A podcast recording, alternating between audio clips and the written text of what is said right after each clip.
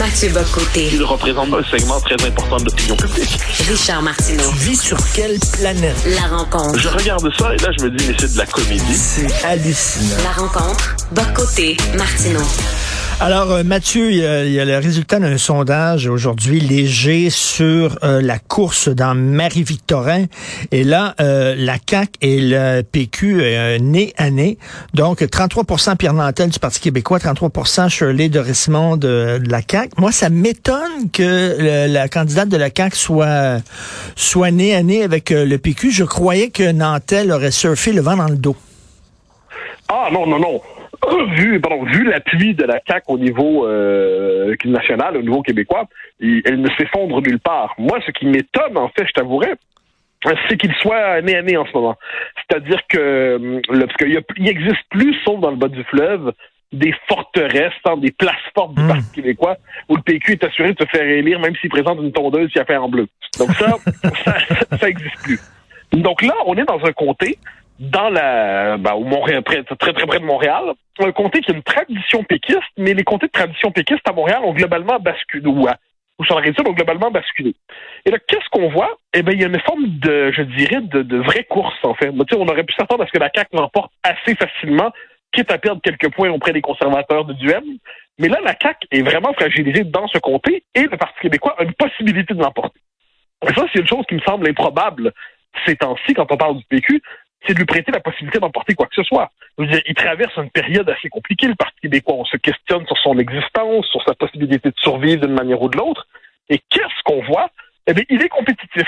Et sans faire une comparaison avec ce qui s'était passé dans Louis Hébert à la veille des dernières mhm. élections générales, euh, quand la CAQ avait réussi à faire élire euh, Geneviève Guilbeault, puis là, à se donner une espèce de, de dynamique, de propulsion, si le PQ réussit à faire élire Pierre Mantel, ce qui est objectivement possible si on se fie au sondage, qui me semble tout à fait bien fait, eh bien, ça veut dire que ça redonne une possibilité au PQ d'exister dans euh, sur la scène politique, non plus à la manière simplement d'un parti agonisant et d'un parti pardon, qui aura son petit cycle, son petit moment, qui aura sa période où il peut chercher à se faire entendre, se faire voir, se faire valoir, jusqu'aux prochaines élections. C'est une manière de dire on n'est pas encore mort et on peut encore gagner au-delà de nos derniers bastions du bas du fleuve.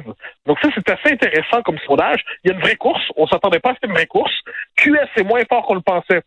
Alors que c'est un comté assez populaire généralement. Le Parti conservateur ne confirme pas sa percée au-delà de la région de Québec. C'est pas un détail. Puis le PQ existe encore. Et s'il existe encore, ça lui donnera une espèce de petite vitalité. Et je pense qu'en ce moment, qu'on soit péquiste, caquiste, nationaliste, souverainiste, fédéraliste, qu'importe, je pense que la CAQ a besoin de se faire challenger, comme on dit en bon français, sur le sur le son aile nationaliste, parce qu'elle est à ce point relâchée qu'elle se dit que désormais les nationalistes vont tout lui pardonner parce qu'ils se on les achète avec deux drapeaux puis trois symboles. Et là, s'il y a une forme de concurrence nationaliste, eh pour la CAQ, ça va la forcer elle-même à prendre au sérieux son propre discours nationaliste, qui pour l'instant n'est qu'un discours. Euh, écoute, euh, on avait beaucoup parlé des positions de Mme Shirley Dorismond, c'est euh, la candidate de la CAQ, qui elle, elle n'en démarre pas. Il existe du racisme systémique euh, au Québec, donc elle est en porte-à-faux avec son propre chef. On a beaucoup parlé de ça. Ça a l'air à passer 25 000 pieds par-dessus la tête des gens. Là. Ben, je sais pas, c'est-à-dire, on, verra. L'opinion en ce moment, évidemment, est captée par des questions liées à la pandémie. Ça, a pas de doute. Les gens s'intéressent davantage au rythme du, du déconfinement qu'au débat identitaire. Ça, je pense que c'est un fait. Ensuite, ensuite, une élection partielle, normalement, ceux qui vont voter, c'est sur les plus motivés, puis les plus motivés sont ceux qui ont un message envoyé au gouvernement. Dans un électorat nationaliste, c'est un comté qui est, quand même, historiquement nationaliste, envoyer le signal qu'on a un problème avec justement, avec une candidate qui tient un discours euh, qui est un discours de QS dans les faits du Parti libéral, mais qui n'est pas un discours nationaliste, est-ce que ça peut compter, surtout si c'est une course assez, assez serrée entre le PQ et la est-ce que ça peut compter? J'ai l'impression que c'est le genre d'élément qui peut compter là-dedans.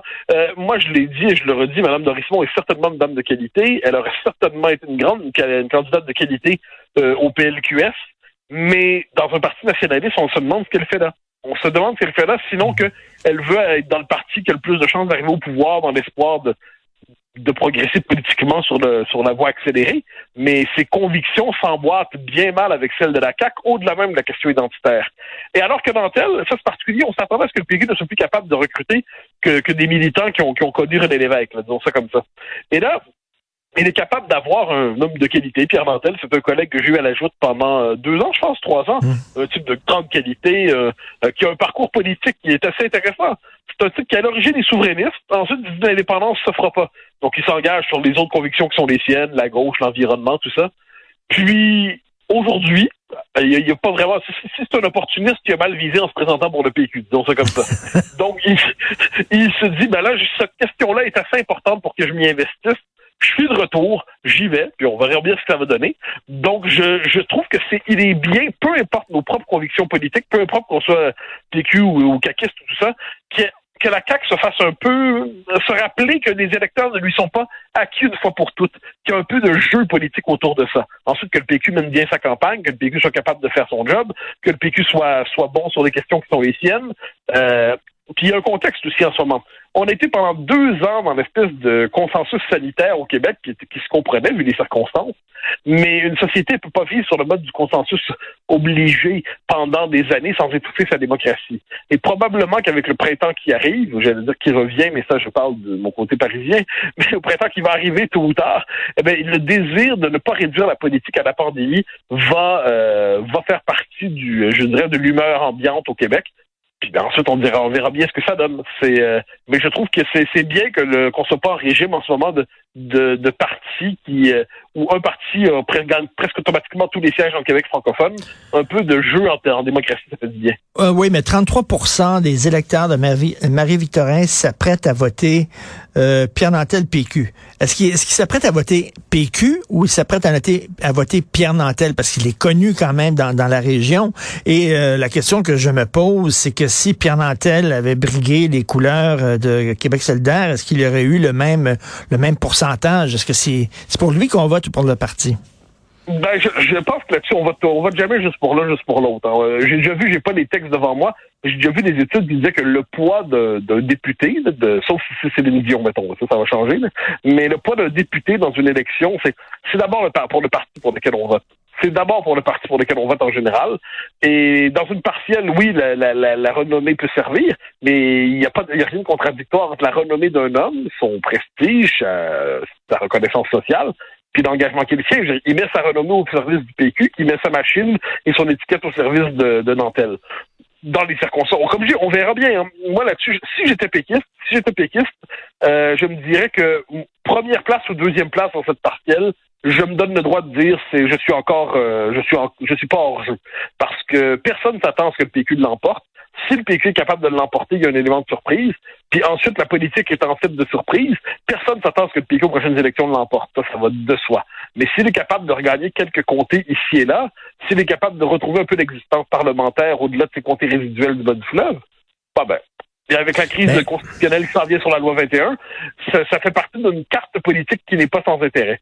Mais là, il joue son vatou. Là. Le PQ joue son vatou parce que si avec, si même avec une candidature de la qualité de celle de Pierre Nantel, euh, quelqu'un qui est vraiment de qualité, qui est connu, euh, en plus les gens euh, sont tannés euh, des consignes sanitaires, critiquent la façon dont le gouvernement Legault a géré la pandémie. Il y a des gens aussi qui sont déçus des positions du gouvernement concernant la langue française. Bref, si avec tout ça, le PQ ne réussit pas à arracher le comté de Marie-Victorin, il y a encore des gens qui vont dire, ben là, euh, écoute, il est mort de sa belle mort. Euh, regarde, si euh, dans les faits, un, des circonstances sont favorables au parti, mais, mais enfin, on se dit ça parce qu'on vient de voir le sondage. Parce que bien franchement, plusieurs pouvaient se dire, bon, ben la CAQ va l'emporter, puisque la CAQ remporte tous les comtés francophones globalement, sauf les comtés de gauche qui appartiennent à QS, les comtés du bas du fleuve. Et là, boum, dans un endroit où euh, qui n'était plus un château fort, il faut le redire, euh, ça, ça, crée, ça crée un possible, puis tu as raison de dire que le contexte en ce moment euh, est favorable aux oppositions. Et l'opposition qui se démarque dans ce comté-là, c'est euh, c'est le Parti québécois. Puis ensuite, bon, est-ce que est-ce que l'événement en lui-même peut créer une petite dynamique? Est-ce que les gens se disent bon, on va on va se intéresser au PQ, au PQ, voir ce que ça donne? Qu'est-ce qui se passe en ce moment là-bas? Est-ce qu'il y a quelque chose à écouter? Oui, non, ça nous intéresse, ça nous intéresse pas. Puis en plus, quand on voit euh, les euh, quelquefois M. Legault, pour qui j'ai beaucoup d'estime, euh, il pousse un peu sa hein, oui, oui, disons, il tartine, il tartine lourdement. la semaine passée, je, disons que Paul Saint-Pierre Plamondon, qui a été maladroit dans sa formule euh, là, il parlait des tensions sociales liées à la pandémie. Oui. Bon, était par la droite, c'est possible. Mais, mais il n'y a jamais, mais jamais, mais jamais, mais jamais exprimer le début d'un quart de huitième de sympathie ou d'adhésion ou de compréhension pour la violence, les armes, et quelqu'un qui voudrait tirer sur, euh, sur, sur des gens. C'était odieux. Quand M. Legault a laissé entendre que PSPP avait de la complaisance pour ça, je trouve que c'était, euh, on franchissait les limites de, de la, les, les- les- les limites de la défense de manière sur le mode supersonique. Là. Il a jamais dit ça. Et là, en politique, je pense qu'on peut être euh, sévère, on peut frapper sévèrement, mais laisser entendre qu'une complaisance pour la violence chez le chef du PQ, me semble que c'est fort de café. Écoute, même Thomas Mulcair, hein, on sait qu'il est pas très près du PQ. Thomas Mulcair, même lui, défendait Paul Saint-Pierre Plamondon là-dessus. Il disait exactement la même chose que toi. Là. Non, moi, j'ai trouvé ça, franchement. Puis comme si, je, moi, c'est M. Legault, j'ai, j'ai de l'estime pour lui. C'est, quand même, c'est, c'est- c'est le, le, pre- le- c'est le chef national des Québécois en ce moment. Ça, c'est l'histoire en a voulu ainsi. Mais il devrait éviter, je crois, de, d'en rajouter de cette manière-là. Parce qu'il sert pas sa cause, parce qu'il ne sert pas le bien public, parce qu'il ne sert pas le débat public quand il fait ça. C'est-à-dire, PSPP n'a jamais laissé entendre qu'il y avait le début de complaisance pour quelque violence que ce soit. Dire le contraire, je trouve que c'est avilir le débat public puis le ramener au niveau du caniveau. Et je trouve ça triste parce que il me semble que les leaders nationalistes, quels qu'ils soient, devraient en plus, les leaders démocratiques, devraient avoir le souci de juste se tenir quand même un peu au niveau, au- un peu au- au-delà du niveau du marécage. Écoute, en terminant, euh, tiens, je, on, je te lance sur un sujet pour demain, euh, parce que tu parlais de, de, de la tentation de la violence dans les manifestations. Euh, on souligne les 10 ans du printemps érable, euh, la manifestation étudiante. Bien sûr, euh, on va montrer là, les, les, les gains faits par les jeunes, puis Gabriel Nadeau-Dubois, Martine Desjardins, tout ça, mais il y avait un côté sombre à cette manifestation-là. Euh, on le voit aujourd'hui dans le journal de Montréal, justement, les menaces contre des policiers. Euh, moi, j'ai été victime aussi de ça. Il y avait un côté sombre. On se souvient aussi qu'on avait laissé, c'était quoi, euh, presque une bombe artisanale sur le On balcon, bien. sur le balcon de la ministre de l'Éducation.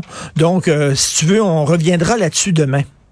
Ben, avec grand plaisir, avec grand plaisir. Voilà un mythe qu'il nous faut quand même Oui. corriger minimalement. Tu t'avais quel âge, toi, il y a 10 ans? Euh, 10 de moins, donc ça fait 31 à ce moment-là. 31, OK, c'est parfait. Bon, alors tu me raconteras aussi ton printemps érable, comment toi tu as vécu ça? Personnellement, ça va être intéressant. Merci, bonne journée Mathieu. Avec grand plaisir. Bye bye. Salut.